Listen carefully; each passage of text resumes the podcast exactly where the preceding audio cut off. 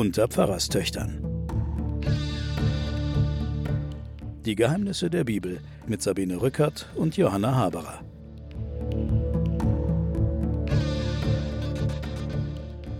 Willkommen bei den Pfarrerstöchtern und den Geheimnissen der Bibel. Bei mir sitzt meine Schwester Johanna. Hallo, Sabine. Schon allseits bekannt ist. Und ich bin Sabine Rückert. Es geht los mit dem Schicksal des Königs Salomo, der auf die langen Kapitel des David folgt. David ist ja verblichen in der letzten Folge und hat noch ein paar Flüche hinterlassen die sein Sohn Salomo jetzt ausführen soll, damit David unbefleckt in die Scheul eingehen kann. Also er hat ihm noch ein paar richtig dicke, stinkende Eier ins Nest gelegt, bevor er sich zu seinen Vätern versammelt hat, wie es so schön heißt. Er lässt ihm ja ein paar Mordaufträge da und ich könnte mir vorstellen, dass er will, dass der Salomo ohne die alten Schulden vom David, die soll er erledigen und dann anfangen zu regieren die sind natürlich blutig, diese Schulden. Also er macht sich erstmal die Hände dreckig, bevor er überhaupt zum Zepter greift. Und eine schöne Hinterlassenschaft ist das nicht von einem Vater, finde ich. Es geht los mit dem bereits bekannten Adonia, der ja dachte, er, dass er der eigentliche König sei und der auch älter ist als Salomo und eigentlich der Thronfolger, der Sohn der Haggit. Und dieser Adonia, der wurde ja nach Hause geschickt und sollte sich als Privatier versuchen. Das hat ja Salomo ihm dringend angeraten. Und daran hält er sich nicht, sondern er geht zur Mutter des Salomo, die uns ja allen bekannt ist. Das ist die, die auf dem Dache gebadet hat, Bathseba. Jetzt allerdings ein paar Jahre später und sucht sie auf. Und sie fragt ihn interessanterweise, kommst du in friedlicher Absicht? Bei ihr stellen sich schon die Nackenhaare auf, wenn der reinkommt. Naja, es ist ja auch ganz klar, eigentlich hat ja der Salomo mit Hilfe der Batzeba und dem Nathan sich den Thron unter den Nagel gerissen mit Hilfe seiner Mutter. Und der eigentlich Thronfolger, der dran gewesen war, der ist jetzt ausgenockt. Ja, der wandert jetzt zur Mutter seines Feindes sozusagen ja. und will was von ihr. Und sie fragt ihn, kommst du in friedlicher Absicht? Und er sagt ja. Und dann sagt er, ich möchte mit dir reden. Ja, sagt sie, Sag nur, was gibt's? Und er sagt, Du weißt, dass mir das Königtum zugestanden hat und ganz Israel mich als König haben wollte. Doch mir ist die Königswürde entgangen und meinem Bruder zugefallen, weil sie ihm vom Herrn bestimmt war. Also jetzt kommt Gott ins Spiel. Ich möchte jetzt aber eine kleine Bitte an dich richten und ich bitte dich, dass du sie mir auch erfüllst. Und sie sagt, ja, spuck's aus. Und er sagt, Rede doch mit dem König Salomo, dich wird er nicht abweisen, und bitte ihn, dass er mir Abishak von Schunem zur Frau gibt. Wir erinnern uns, Abishak von Schunem ist die arme Jungfrau, die dem moribunden David an den Bauch gebunden wurde, damit der irgendwie nochmal einen hochkriegt. Also das ist diese traurige, traurige Geschichte musste sie erleiden.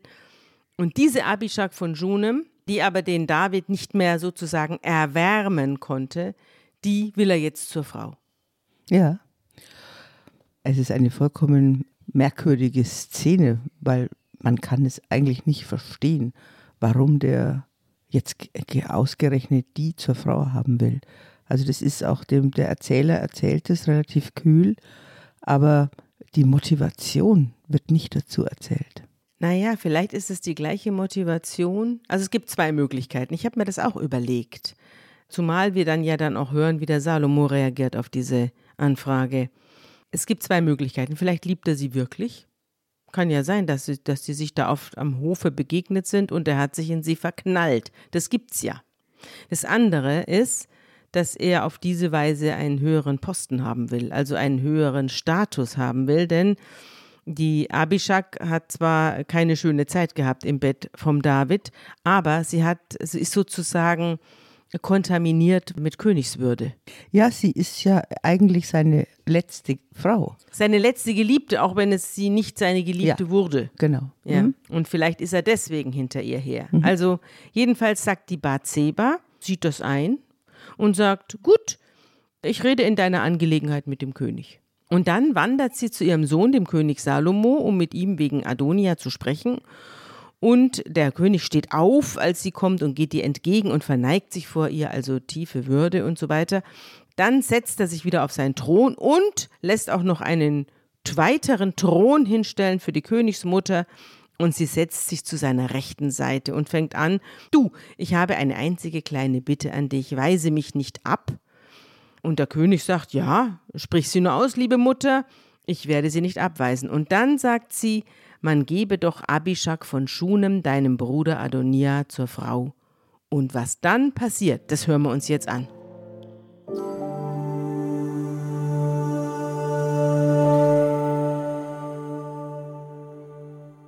Da antwortete der König Salomo und sprach zu seiner Mutter, Warum bittest du um Abishak von Schunem für Adonia? Er bitte ihm doch auch das Königtum, denn er ist mein älterer Bruder, und zu ihm hält der Priester Abjatar und Joab, der Sohn der Zeruja. Und der König Salomo schwor bei dem Herrn und sprach, Gott tue mir dies und das, diese Bitte soll Adonia sein Leben kosten.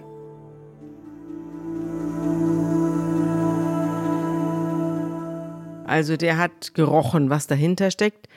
Ich wundere mich so ein bisschen, dass die Bathseba das nicht gemerkt hat. Die Ausleger sind da ratlos, ehrlich gesagt. Erstens über die Motivation des Adonia, des zweitens über die Motivation der Bathseba, dass sie da mitmacht, drittens über die Reaktion des Salomo. Ja. Also diese ganzen Salomo-Geschichten sind ein bisschen so angelegt, dass du als Leser schon immer ziemlich viele Lücken hast. Du musst ziemlich viel rätseln. Ja, du musst dir die Geschichte dazu denken. Du musst dir die Geschichte dazu denken. Das ist interessant, weil wir haben ja vorher jetzt die Davids-Geschichten gehabt und da werden in Shakespeare'scher Breite erzählt, wie die Leute fühlen, was sie machen, wie sie toben, wie sie sich verlieben, wie sie Unrecht anrichten, wie sie sich fürchten und so. Das ist jetzt ein vollkommen anderer Stil, finde ich, der Art zu erzählen und es bleibt vieles offen. Also was mir am, am allermeisten eigentlich eingeleuchtet hat jetzt bei der Lektüre, also die einen sagen, die Bathseba weiß ganz genau, wie der Salomo reagiert und guckt, dass der nächste mögliche Konkurrent einfach ausgeschaltet wird. Ja. Oder Salomo nimmt dieses Ansinnen zum Anlass, ihn auszuschalten. Also das kann man so oder so sehen. Oder der, der Adonia will sich im Grunde genommen die letzte Frau von seinem Vater und damit die Chance auf das Königtum doch noch bewahren. Also diese Motivreihe äh, kann man eigentlich wie eine Perlenkette da anlegen. Und einer hat geschrieben, die eigentliche Gefahr für den Salomo ist ja die Abisak von Shunem. Die war nämlich dabei bei der ganzen Intrige der Mutter und des Nathan Ja. gegen diesen älteren Ja. Bruder.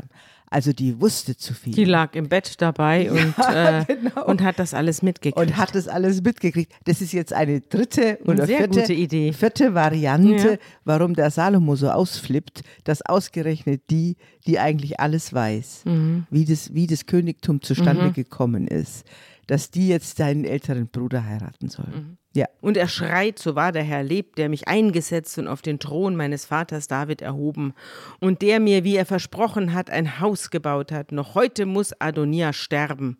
Und daraufhin schickt er den Benaja, also seine, seine rechte Hand, den Heerführer, schickt er zum Adonia und der bringt ihn um. Also den hat er jetzt auch los, diesen Bruder. Und zum Priester Abjatar, das ist ja der nächste, der jetzt an der Reihe ist, sagt der König, geh auf dein Landgut nach Anatot. Zwar hast du den Tod verdient, doch ich will dich nicht töten, weil du die Lade Gottes vor meinen Vater David getragen und alle Demütigungen mit meinem Vater geteilt hast. Dann setzt er ihn als Priester ab und schickt ihn nach Hause und der verkriecht sich in seine vier Wände und ist still im Gegensatz zum Adonia. Ja, aber der Priester, der ist aus dem Geschlecht des Eli. Mhm. Falls du dich noch erinnerst. Wenn wir uns erinnern, der Samuel ist ja bei einem Priestergeschlecht aufgewachsen im Ja. Tempel. Ja. Falls du dich daran erinnerst. Ja, als dieser- Dreijähriger hat ihn doch seine Genau. Mutter dahin gebracht. Und dieser Priester Eli, der hatte zwei Söhne. Falls ja, die waren daran- unnütz. Ja, die haben doch immer äh, Geld verdient mit dem Tempeleintritt, haben die Frauen betatscht und sowas. Ja, die haben die vergewaltigt, die Frauen. genau. Während die Männer drin gebetet haben. und da wird ja dann gesagt, dein Priestergeschlecht wird enden. Ja. So, und das ist der Nachfahre. Ah. Hiermit, hier ist der große Bogen zum Samuelbuch geschlagen Mhm. und dieser Nachfahre, der wird jetzt sozusagen in die Wüste geschickt, Mhm. aber er wird nicht getötet, das wird auch begründet. Mhm. Es wird ja ausführlich begründet jedes Mal, warum Mhm. jetzt der Salomo aufräumt. Hier wird jetzt, wie gesagt, der Bogen geschlagen und der geht jetzt, wird, Mhm. wird Privatmann und sein Priestergeschlecht Mhm. endet. Aber ziemlich lange. Also er hat ja ziemlich lange überlebt dadurch. Ja. Also Gott hat auch hier einen langen Atem. Und du siehst auch, die ganze Begründungskette ist jetzt ein sogenanntes Gottkönigtum. Ja. Der Salomo sagt immer wieder, ich habe mein Königtum von Gott. Das ist also Ja. eine ständige auch Betonung der Legitimierung Mhm. seines eigentlich schwer zu legitimierenden Königtums. Den nächsten, der ja auch viel mit David geteilt hat, den lässt er nicht so gut davon kommen. Das ist nämlich der alte Heerführer, der alte Mörder, der alte Mörder im Namen Davids, Joab. Joab gerät jetzt auch in Kimme und Korn, äh, sozusagen des Salomo. Er hatte zu Adonia gehalten, sich aber nicht damals dem Absalom angeschlossen. Der Joab flieht in das Zelt des Herrn und ergreift die Hörner des Altars. Also wir haben ja, wir haben das ja gelernt, dass man sich, wenn man sich zum Altar flüchtet, dass man dann verschont wird. Ja, mit einer ganz kleinen Ausnahme, da kommen wir noch drauf. Ja, die Ausnahme ist Joab. Die Ausnahme ist, wenn du ein heimtückischer Mörder bist. Ah, dann zählt dir die Flucht an die Hörner des Altars, ist damit aufgehoben. Heimtückischer Mord ist der einzige Fall, wo die Hörner des Altars nicht schützen. und jetzt wird sozusagen Absalom gerecht. Also man meldet dem König, Salomo der Joab ist in das Zelt des Herrn geflohen und steht da neben dem Altar. Und der Salomo sendet jetzt seinen Kriegsherrn, den Benaja, mit dem Auftrag hin, geh hin und stoß ihn nieder. Und der Benaja kommt ins Zelt des Herrn und ruft dem Joab entgegen, der König befiehlt dir herauszukommen, aber der Joab denkt nicht dran und sagt, nein, ich will hier sterben. Und der Benaja sagt es, rennt zurück zum König und erzählt ihm das. Und der König sagt, tu, was ihr will. Stoß ihn, stoß ihn nieder und begrab ihn. Ganz sarkastisch. Wenn ja. er dort sterben will, dann soll er das. Ja. Diesen Wunsch erfüllen wir ihm. Ja. Nimm so von mir und vom Hause meines Vaters das Blut, das Joab ohne Grund vergossen hat. Der Herr lasse sein Blut auf sein Haupt kommen, weil er ohne Wissen meines Vaters zwei Männer, die gerechter und besser waren als er, niedergestoßen und mit dem Schwert getötet hat. Den Abner, den Heerführer Israels und Amasa, den Heerführer Judas. Er hat jeweils seine Konkurrenten getötet. Ja, aber alles waren, das waren ja auch Leute, die hat er im Namen, letztlich auch im Namen von David getötet. Also das hat er, da hat er ja jeweils dem David einen Gefallen damit getan. Auch hier ist der wahre Grundwirt nicht erwähnt, denn der Joab muss nicht wegen Abner sterben und auch nicht wegen Amasa, sondern wegen Absalom, weil er den Sohn des David getötet hat. Deswegen muss er sterben. David aber, seinen Nachkommen, seinem Haus und seinem Thron sei vom Herrn immerfort heil beschieden. Also der, der Fluch wird jetzt sozusagen umgeleitet. Ja. Wir können uns ja erinnern, dass es einen Fluch nach dem Ehebruch mit Abatzeba Mhm. und der Tötung deren Mannes. Da heißt es ja, das Schwert wird nicht von deiner Familie gehen, heißt es, sagt Ja. der Nathan Ja. zu ihm. Ja. Mhm. Das, äh, das wird ja auch dann durchkonjugiert. Und jetzt versucht der Salomo diesen Fluch umzulenken auf den Joab Mhm. und mit dem Tod des Joab von seiner Familie abzulenken. Mhm. Interessant. Ja, und der Benaja geht dann hin und in das Zelt des Herrn stößt den Joab mit dem Schwert nieder und tötet ihn. Der Joab rechnet damit nicht. Meinst du? Ja, der fängt ja allein diese Verhandlung, der bleibt da, es ist ja ungeheuerlich im Zelt des Herrn. Mhm. Ja. Jemanden vor dem Vor Altar, dem Altar ja, zu nieder- töten. zu töten, damit rechnet der Joab nicht. Mit dieser Kälte Ja. rechnet er nicht. Und der Benaja zögert ja auch, der geht extra nochmal zurück und dann bekommt er eben diese sarkastische Antwort vom Ja. Salomo. Ich, ich hätte dazu ein kleines Gedicht, darf ich denn ein kleines Ja, Gedicht sehr. vorlesen? Das hat der Heinrich Heine gedichtet und der sieht die Sache so ähnlich wie du. Lächelnd scheidet der Despot, denn er weiß, nach seinem Tod wechselt Willkür nur die Hände und die Knechtschaft hat kein Ende. König David heißt es. Armes Volk wie Pferd und Farren bleibt es angeschirrt am Karren und der Nacken wird gebrochen, der sich nicht bequemt den Jochen. Sterbend spricht zu Salomo König David, Apropos, dass ich Joab dir empfehle, einen meiner Generäle. Dieser tapfere General ist seit Jahren mir fatal, doch ich wagte den Verhassten niemals ernstlich anzutasten. Du, mein Sohn, bist fromm und klug, gottesfürchtig stark genug, und es wird dir leicht gelingen, jenen Joab umzubringen. Wunderbar. Also, also sieht man ganz, Heinrich Heine hat sehr genau diese Texte gelesen und sieht sie so ein bisschen ähnlich wie du. Ja, Heinrich Heine war ja auch Jude. Ja. Ja, der er weiß schon, was, was er davon halten soll, von diesen Texten. Ich habe auch einen kleinen Beitrag von einem äh, jüdischen Autor, der heißt Stefan Heim. Den, über den haben wir ja schon gesprochen. Und ich habe auch schon ein bisschen was aus dessen Roman Der König David Bericht vorgelesen. Das ist ein wunderbares Buch. Das spielt zur Zeit der Bibel, also unter Salomo. Und es geht um einen Historiker, der die großen Taten des David aufschreiben soll, aber natürlich letztlich nicht die Wahrheit schreiben soll, sondern die Lügen schreiben soll, die in diesem langsam um sich greifenden, rigiden Staatssystem erwünscht sind. Also es handelt sich um eine Diktatur, die der äh, Salomo hier errichtet. Und das ist natürlich eine Parabel auf die DDR, in der Stefan Heim gelebt hat. Und das ist auch so ein bisschen, ich empfehle das hier jedem, äh, der Lust hat am Alten Testament und vor allem an dieser Geschichte äh, David und Salomo. Alle Figuren, denen wir hier in der Bibel begegnen, begegnen wir auch im Roman. Die werden dort ausgeschmückt und erzählt. Und es hat auch so ein bisschen biblischer Sound. Also er versucht die Sprache der Bibel so ein bisschen nachzumachen. Und es ist wahnsinnig originell zu lesen und bitter. Und bitter ist es auch. Und eine bittere Abrechnung mit der DDR, aber natürlich auch mit diesen Figuren, mit diesen Königsfiguren des Alten Testaments. Und er beschreibt jetzt, wie der Historiker, der sich ständig vor einer Kommission rechtfertigen muss über das, was er da recherchiert hat, wie der dem König Salomo begegnet.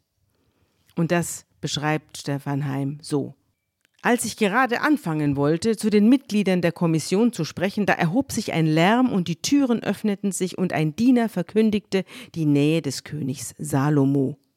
Und der Kanzler Josaphat Ben Ahilud verbeugte sich tief und alle warfen sich auf den Boden, während der König hereingetragen wurde, sitzend zwischen einem Paar sehr kunstvoll gearbeiteter Cherubime. Der König hieß uns aufzustehen. Er sah fetter aus als das letzte Mal. Er war in ausgezeichneter Stimmung und sprach, dies ist wahrhaftig ein großer Tag für Israel, da ich euch alle eifrig bemüht finde in der Arbeit des Herrn.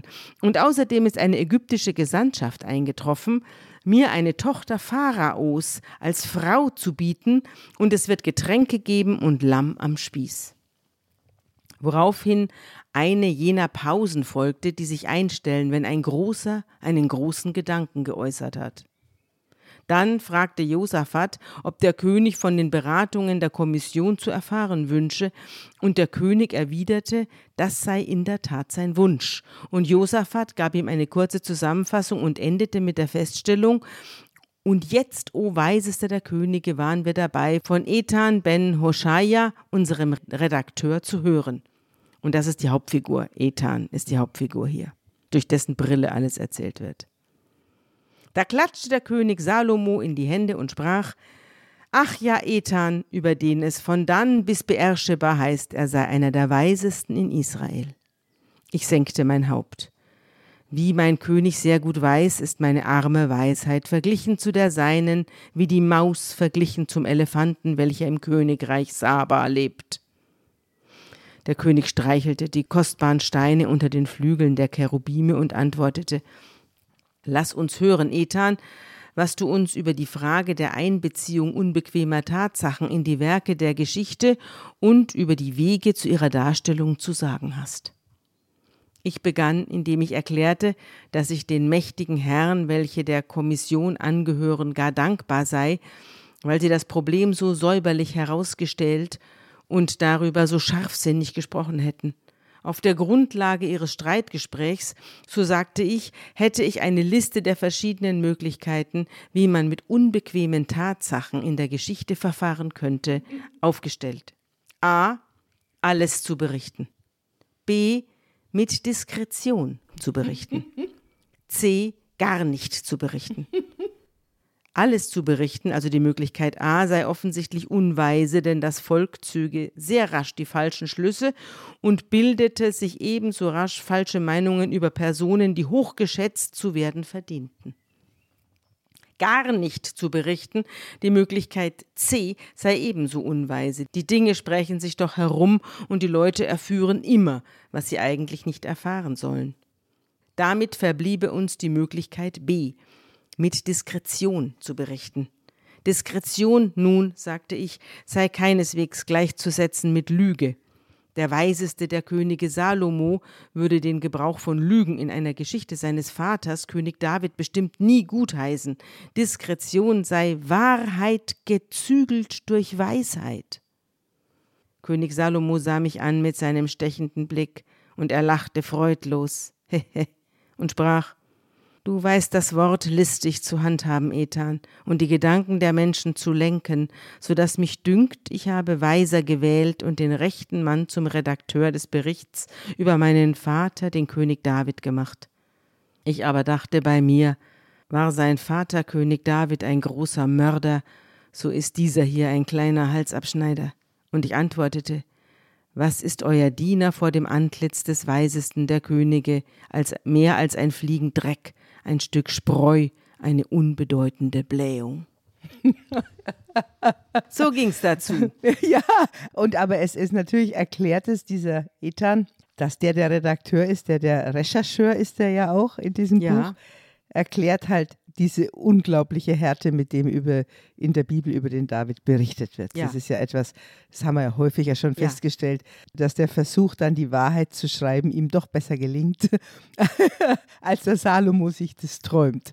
Aber in der Tat muss man sagen, er wird hier als kleiner Halsabschneider bezeichnet, der Salomo. Salomo ist die prägendste Person überhaupt. Es wird dem Salomo wird der Kohelet, der Prediger Salomon, zugeschrieben als Autor. Es werden ihm die Sprüche zugeschrieben und es wird ihm als Autor des Hohelied zugeschrieben. Ja. Also das heißt, wir haben, es wird von Salomo sozusagen noch weitere Bücher als Autorenschaft behauptet. War er natürlich nicht, aber weil er als der absolut Weise galt mhm. und angeblich sehr gut geschrieben hat, werden ihm im Folgenden eben diese drei Bücher zugeschrieben und es wird die ganze Geschichte der Könige ja später noch in den Büchern der Chronike, äh, mhm. Chroniken erzählt. Mhm. Wobei wir da die ganz andere Version haben. Da haben wir die absolute Version, wir erzählen Lügen. Die, das, die politisch korrekte Version. Ja, in den mhm. Chroniken wird alles das, was irgendwie als Schatten auf die Könige fallen könnte, weggelassen. Mhm. Und die Version, die wir jetzt lesen, die liest sich beim David brutal, mhm. beim Salomo schon etwas offener, schon etwas andere Literatur. Aber in den Chroniken wird alles weggelassen, wo nur ein Schättelchen, ein kleiner Schatten auf die Könige fallen könnte. Wie meinst du offener? Weniger offen doch. Du meinst doch das Gegenteil. Also mein, bei König David brutal und bei Salomo wird schon getrickst. Ja, oder es wird eben so viel weggelassen. Ach so. Offen äh, im Sinne von lückenhaft. Ja, mhm. lückenhaft, mhm. wo wir dann, wie jetzt zum Beispiel bei der mhm. Frage, warum reagiert mhm. der, warum bringt er seinen älteren Bruder um wegen der harmlosen Bitte, mhm. die Rätsel werden sozusagen offen Immer gehalten. größer. Ja, in diese Lücken stößt natürlich auch Stefan Heim hinein. Ich habe noch eine zweite und dann auch später noch eine dritte äh, Stelle dabei. Er schildert nämlich auch die Ermordung des Adonia. Jerusalem war nicht mehr die gleiche Stadt. Die Wachen am Tor des Palastes hatten sich verdreifacht. Die Straßen hallten wieder vom Räderrasseln und Hufschlag. Vor den öffentlichen Gebäuden und an wichtigen Straßenkreuzungen waren gepanzerte Kampfwagen aufgefahren. Bei den Unbeschnittenen hätte eine solche Schaustellung bewaffneter Macht die Straßen leergefegt, nicht aber bei den Kindern Israels, die aufblühen, wenn es Aufregung gibt. Sie schrien durcheinander und fragten und gestikulierten. Sie gerieten unter die Pferde und zwischen die Kreti und Pleti. Diebe und Langfinger waren überall, kippten die Stände der Kaufleute um und liefen davon mit den Waren. Die Diener des Benaja, Ben Jehodaja, schlichen umher in der Menge und lauschten, und plötzlich mochte es geschehen, dass ein Mann unter den Achselhöhlen gepackt und abgeführt wurde. Einnahme war auf allen Lippen. Adonia, der Sohn des König David, von Haggit, Prinz von Geblüt, welcher erschlagen worden war. Die einen sagten, dass niemand in Israel mehr sicher sei, wenn ein Sohn König Davids in seinem eigenen Haus erschlagen und sein Leib auf die Straße geworfen werden könnte, wie ein toter Hund. Andere behaupteten, König Salomo könne das unmöglich dulden, und diesmal habe Benaja sich aber übernommen. Ein Priester hob die Hände und verkündete, Adonia habe dieses sein Ende über sich selbst gebracht, durch sein Herumhuren und seine Weigerung, in den Wegen des Herrn zu wandeln. Doch ein Krüppel, der mit Fetzen gekleidet war, schüttelte die Faust und schrie, allesamt seien sie Schurken und Hurensöhne, Adonia und Benaja und der König Salomo sei das Allerschlimmste, und also wurde er abgeführt. ja, Herrlich. Ein herrliches Leben in Jerusalem. 961 bis 931 vor Christus. Wird hat, behauptet. Mhm. Nö, das ist wohl ziemlich verbrieft. Also den König Salomo wird es schon gegeben haben. Ich habe jetzt überall ge ge gelesen, dass er 961 bis 931, also 30 Jahre regiert haben soll vor Christus. Später wird ja hier behauptet, er habe 40 Jahre regiert. Da hat man noch schnell 10 Jahre dazu gedichtet. Aber 30 äh, Jahre hat er wohl wirklich regiert. Also, also er, man geht schon davon aus, dass es ihn gegeben hat, auch wenn es keine Unterlagen und keine Stelen oder irgendwelche. Es gibt gar keine Unterlagen. Es gibt ja. auch über den David ja nur eine einzige, also wenn man historischen Beweis haben will, dann gibt es vom David erst seit Mitte des letzten Jahrhunderts eine Stele, auf der die Daviden erwähnt sind. Ja, und dass sie besiegt worden seien. Genau. Mhm. Von Salomo gibt es fest historisch betrachtet gar nichts. Ja, noch nichts. Vielleicht findet man ja noch was. Genau, vielleicht findet man was. Es ist auf jeden Fall die Zeit, die äh, wir, wir wandern jetzt langsam in die Zeit, wo wir wirklich dann historische Königen begegnen, die auch bezeugt sind. Durch andere Quellen als die Bibel. Genau, so ist es. Aber Salomon nicht. Es gibt mhm. also in der moderneren Exegese Leute, die bezweifeln, dass es den David überhaupt je historisch gegeben hat. Und es gibt auch Leute, die bezweifeln, dass es den Salomo je historisch gegeben mhm. hat. Zumindest hat es niemals die Größe des Reiches gegeben und so weiter ja. und so fort. Aber was wir auf jeden Fall wissen, und das, die, der Spur sollten wir auf jeden Fall auch mitfolgen, ist, dass es der Salomo eine hochliterarische Figur ist. Ja. Eine tolle Figur, aber keine besonders sympathische. Nun gut, also der Adonia wurde getötet, jetzt wurde der Joab an den Hörnern des Altars. Übrigens schweigt Gott. Nicht? Schweigt Gott sagt gar nichts, der lässt es also geschehen, dass der Joab da umgebracht wird am Fuße seines Altars. Ist mhm. auch ein bisschen eigenartig, nicht? Dass er, dass er einfach schweigt. Es gibt auch noch eine Theorie bei den Exegeten, also bei den Leuten, die sich da sozusagen mit den Urtexten beschäftigen, dass auch möglicherweise die Joab-Erzählung eine ganz eigene war, die da hineingerutscht ist. Gerutscht mhm. ist, ja, und mhm. die damit jetzt ein Ende hatte. Mhm weil der Joab doch eine vergleichsweise dominante Rolle jetzt, mhm. die ganzen Kapitel jetzt Samuel-Buch bis mhm. jetzt gespielt hat. Mhm. Und da ist die These, vielleicht gab es auch die Geschichte des Helden Joab, mhm. die mit diesen Geschichten der verflochten, König verflochten wurde. Ah ja, das ist ja interessant.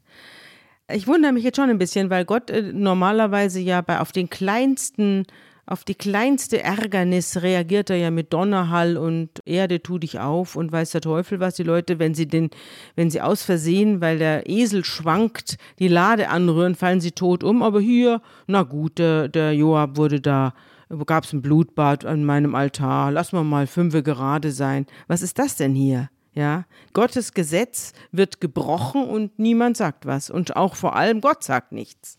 Das naja, das habe ich ja schon wieder. gesagt, äh, im, in Exodus 21, mhm. da wo die Gebote sind, da ist eben die eine Ausnahme vom Asylrecht benannt, dass ein heimtückischer Mörder und mhm. so wird der Joab dann auch verabschiedet aus der Geschichte. Mhm. Aber ähm, es wird ähm, hier aber nicht erwähnt.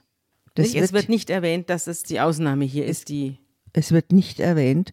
Und man muss auch noch sagen, er bekommt ein Grab. Ja, er bekommt ein Grab. Also das ist eine ganz, das ist merkwürdig, weil wir haben ja schon in anderen Verhaltensweisen gesehen, dass versucht wurde, von wichtigen Personen die Gräber zu vermeiden. Ja. damit es keine Erinnerungsorte an diese Leute gibt. Aber Joab bekommt ein Grab. Stimmt. Also er bekommt ein Grab und zwar auf seinem eigenen Besitz in der Steppe. Und der König macht dann Benaja zum Chef über das Heer, das was früher Joab war. Und den Priester Zadok, der also ihm geneigt ist, den setzt er an die Stelle des Abiatar. So, und dann lässt er den nächsten rufen, der auf der Liste, auf der Todesliste von, äh, von seinem Vater David stand, nämlich den Shimi, mein Freund Shimi, und befahl ihm, bau dir ein Haus in Jerusalem, bleib dort drin und geh bloß nicht weg. Weder dahin noch dorthin. Also der hat Hausarrest, bekommt der. Den bringt ja. er nicht um, jedenfalls noch nicht. Er stellt ihm eine Falle. Er stellt ihm, ja, er, er ja, wieso Falle? Also er, der hält sich halt da nicht dran. Und er sagt ihm, pass auf, sobald du hinausgehst und das Kidron-Tal überschreitest, musst du sterben. Das heißt, das ist wie bei der Polizei, sie dürfen die Stadt nicht verlassen. Genau. Ja. Und es ist hier auch so, wenn er also das Kidron-Tal überschreitet, äh, dann hat er Jerusalem verlassen und, und dann wird er getötet, falls er das tut. Also Hausarrest kriegt er. Hausarrest und er ist selber schuld an seinem Tod, wenn er sich nicht dran hält. Und der Shimi sagt, gut, dein Knecht wird tun, was mein Herr, der König, bestimmt hat. Shimi, der größte Wendehals aller Zeiten, ist ja, natürlich jetzt wieder. Aber er war bei dem Adonia-Aufstand nicht dabei. Der war, Nein. Ja. Mhm. Ist ja noch vom Absalom. Äh, mhm. Da hat er doch die Steine geschmissen. Ja, genau. Ja.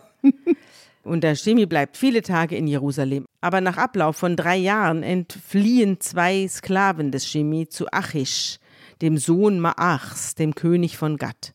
Und da meldete man dem Shimi, deine Sklaven sind in Gad. Also zu den zu den Philistern sind die geflohen. Ja, die sind zu den Philistern und den kennen wir ja auch schon. Entweder ist es ein mhm. Sohn oder ein Enkel von dem oder der Chef, der Fürst von Gad. Es ist entweder noch derselbe ja. oder einer seiner. Ist der verwandt mit dem Shimi? Nee, der ist nicht verwandt mit dem Shimi, sondern die Sklaven sind dorthin zu den Philistern gelaufen. Ja. Und wenn du deine Sklaven zurückhaben willst, ja. kannst du nicht irgendjemanden schicken. Du musst selber gehen. Du musst selber gehen. Aha. Du musst den Anspruch auf diese Sklaven selbst anmelden. Ja, die Sklaven haben natürlich auch gewusst, dass der Shimi nicht aus der Stadt darf und haben ja, sich gedacht, genau. wir haben jetzt ein feines Leben. ja. Aber der Shimi denkt sich, na wartet, ihr Schlingel, euch werde ich's zeigen. Und er macht sich auf und sattelt ein, äh, sein Esel und geht zum Achish nach Gad, um die Sklaven zu suchen. Und er geht hin und holt sie aus Gad heraus. Und das erfährt der Salomo, dass Shimi von Jerusalem nach Gad gegangen und dummerweise der Idiot wieder zurückgekehrt ist. Ja, wobei er das Kidron-Tal nicht überschritten hat. Das ist in der anderen Richtung. Ach so.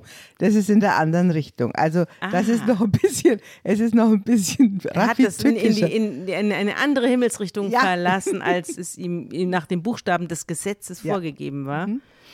Aber er hat natürlich geschummelt, der Chemie, und hat gedacht, er macht es jetzt oberschlau.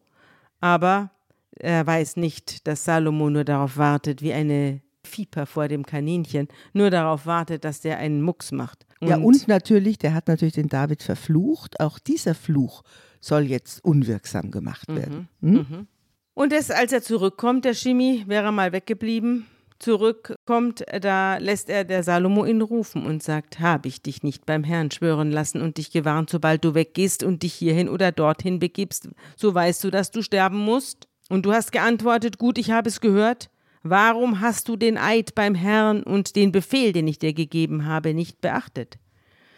Und er fährt fort, du weißt, wie viel Böses du meinem Vater David angetan hast. Jetzt lässt es der König auf dich selbst zurückfallen. Und daraufhin erteilt der König dem Benaja den Befehl, und der geht hinaus und versetzt dem Shimi den Todesstoß. Und jetzt war die Herrschaft fest in der Hand des Salomo. Mhm.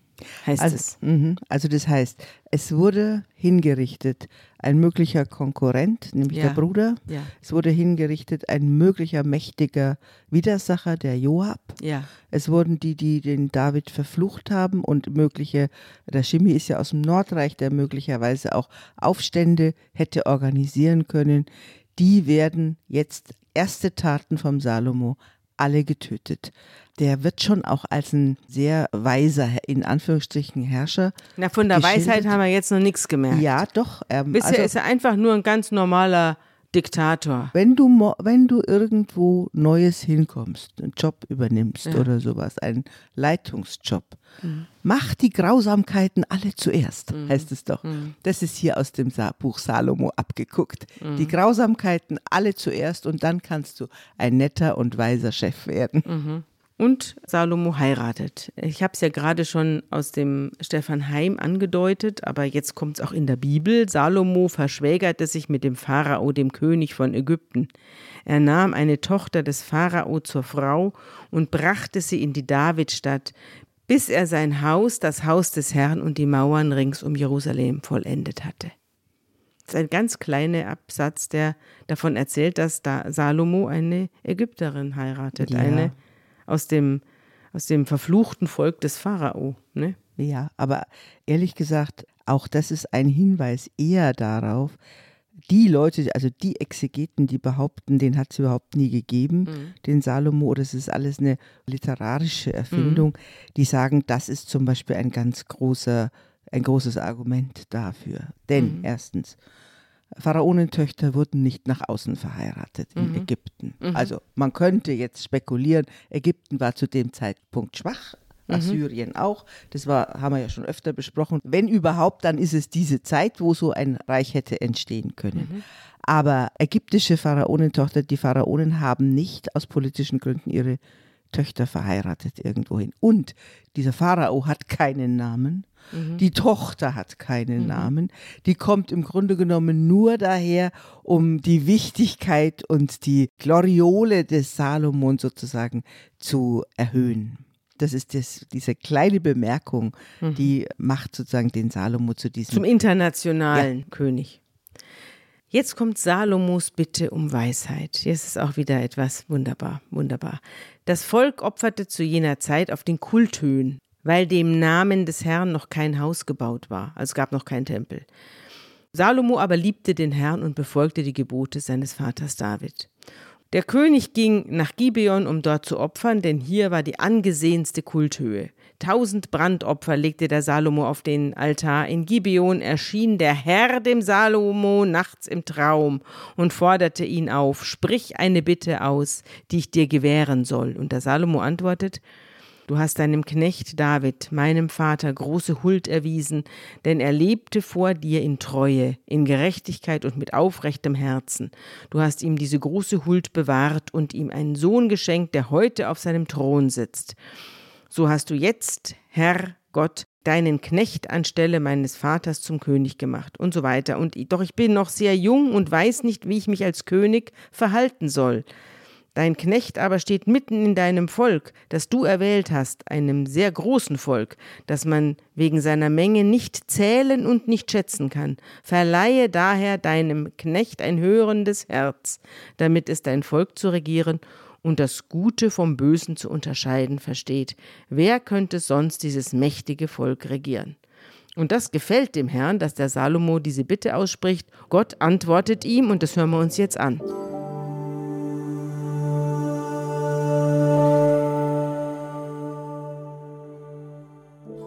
Und Gott sprach zu ihm, Weil du darum bittest und bittest weder um langes Leben, noch um Reichtum, noch um deiner Feinde Tod, sondern um Verstand auf das Recht zu hören, siehe, so tue ich nach deinen Worten.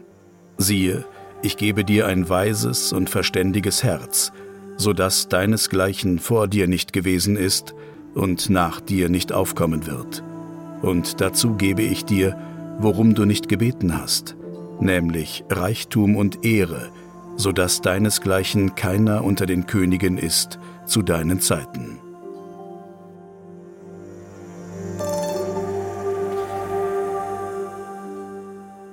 Lass uns noch mal ganz kurz zurückgehen. Die Opfer auf den Kulthöhen. Das klingt auch ein bisschen rätselhaft, vor allem weil der Salomo ja da auch eigentlich jetzt als Priester auftritt. Mhm. Er opferte.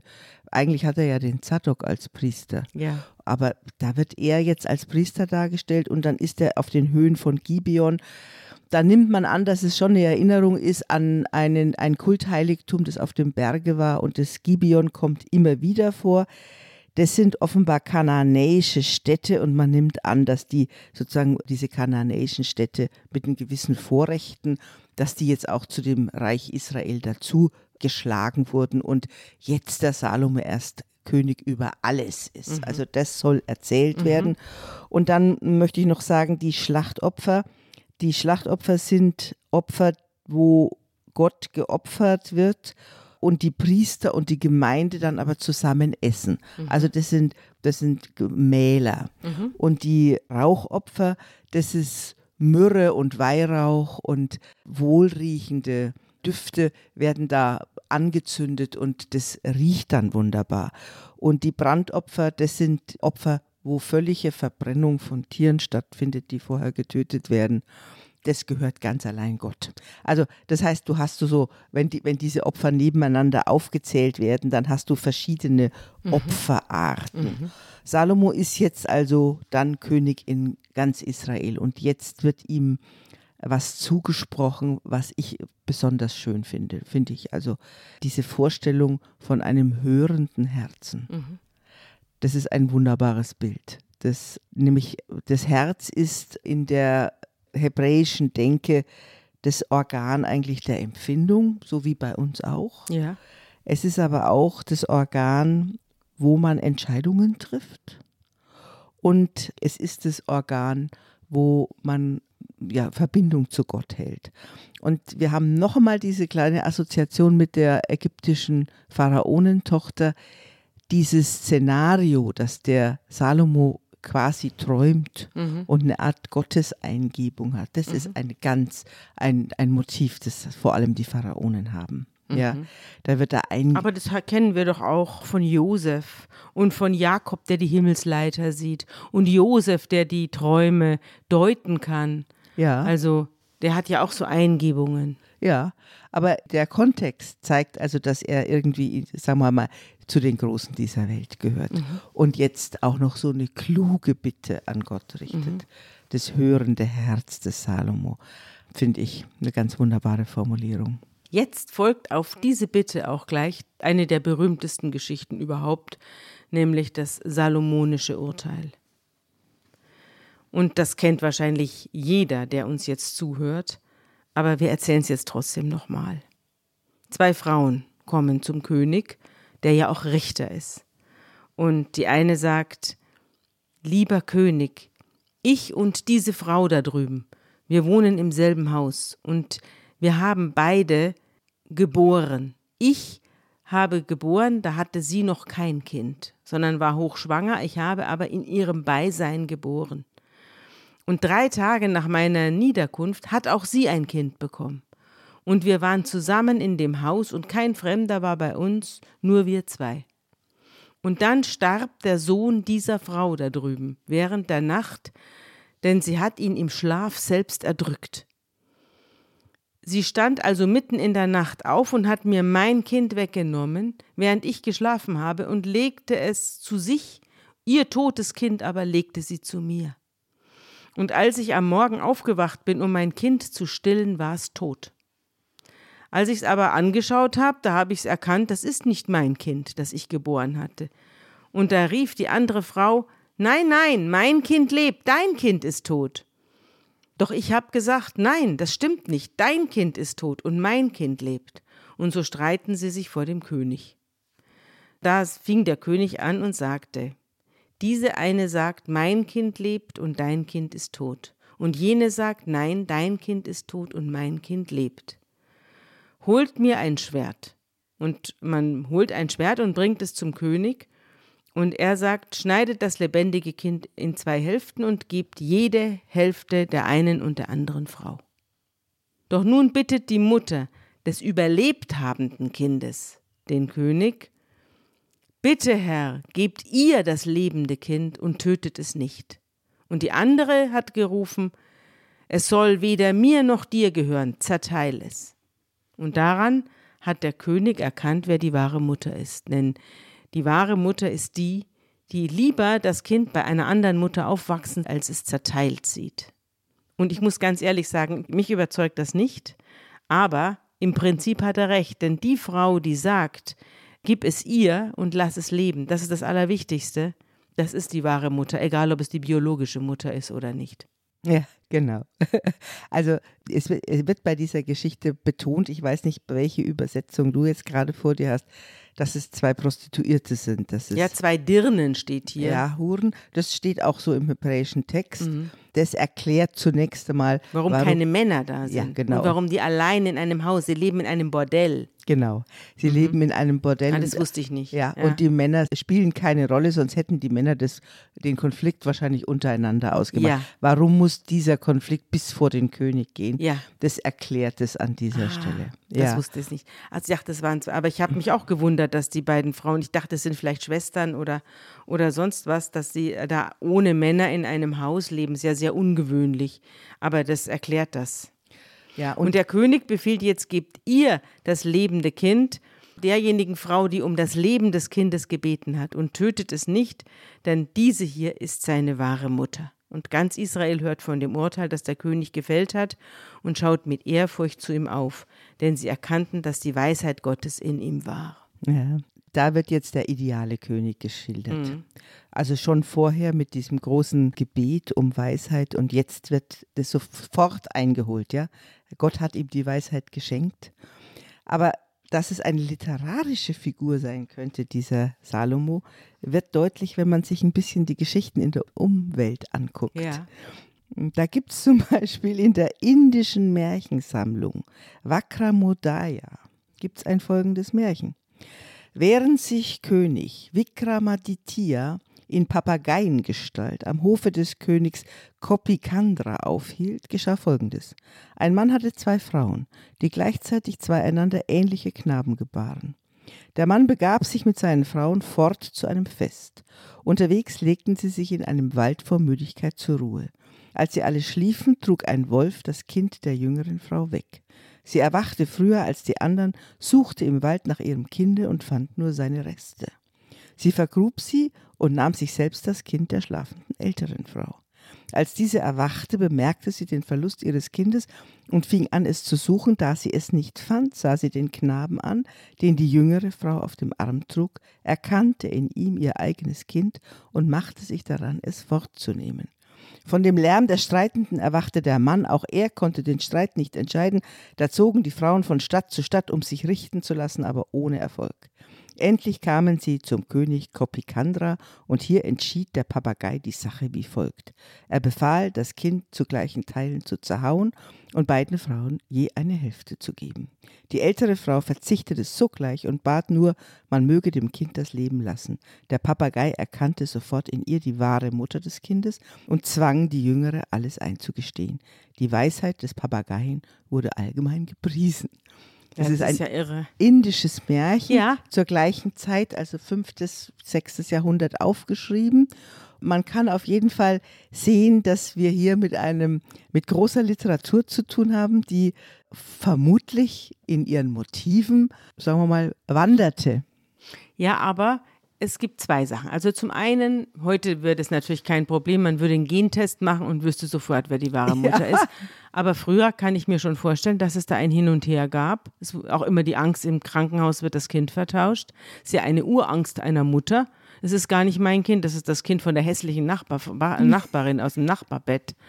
Das natürlich, steckt natürlich in jedem drin. Und auch ich bin im Krankenhaus vertauscht worden. In Wahrheit bin ich ein Königskind. Das ist ja auch diese Idee. Und das andere ist, dass es damals bestimmt ein Thema war. Also mhm. die Leute hatten sehr viele Kinder, es sind auch viele Kinder gestorben und die Frauen definierten sich über ihre Kinder. Mhm. Und wenn sie keine Kinder hatten oder eins verloren haben, dann musste eben ein anderes her, dass man dann manchmal zu solchen Mitteln gegriffen hat, das ist schon nachvollziehbar. Mhm. Ja. Äh Aber, was ich noch sagen wollte, die Geschichte wird anders erzählt in deiner indischen Variante. Und zwar viel weniger interessant. Da wird die Auflösung schon gegeben. Hier bei uns in der Bibel bleibt es offen. Ja, Ble es bleibt offen, ob sie wirklich die Mutter ist oder nicht. Es bleibt offen, welche Frau nun wirklich die Mutter ist, aber das gibt ja auch der Interpretation den Raum, dass einfach die Mutter das Kind bekommen hat, die dieser Aufgabe gewachsen ist und die ein wirkliches Interesse an diesem Kind hat. Mhm. Es ist eine Neudefinition von Mutter, wenn man so will. Auf jeden Fall geht es über das Leibliche hinaus. Stimmt. Ja, damit wären wir heute am Ende unserer Erzählung mit dieser großen Geschichte von den beiden streitenden Frauen und dem toten Kind. Ist auch ganz oft gemalt worden von großen Künstlern. Oder von Bert Brecht auch. Kreidekreis, der Kreidekreis. Geht, der geht es da auch nicht um die, geht, geht es da um die beiden Frauen, die sich um ich das Kind glaube, streiten? ja. Ich, wir schauen nochmal nach. Wir schauen nochmal nach. Bis zur nächsten Sendung. Wird besser sein, ja. Also, hast du ein gutes Wort zum Schluss? Ja, ich habe ein gutes Wort zum Schluss. Da geht es um den Salomo. Ich zitiere Salomo mit Salomo sozusagen aus den Sprüchen, genau. Und das hören wir uns jetzt an.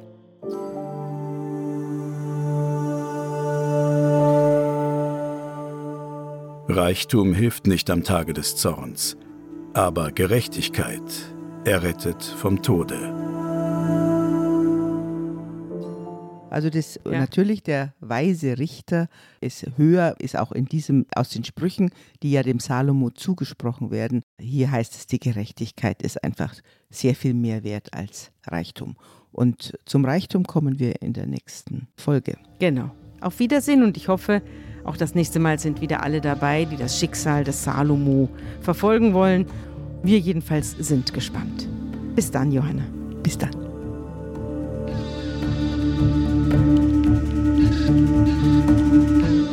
Unter Pfarrerstöchtern ist ein Podcast der Zeit und von Zeit Online. Produziert von Pool Artists.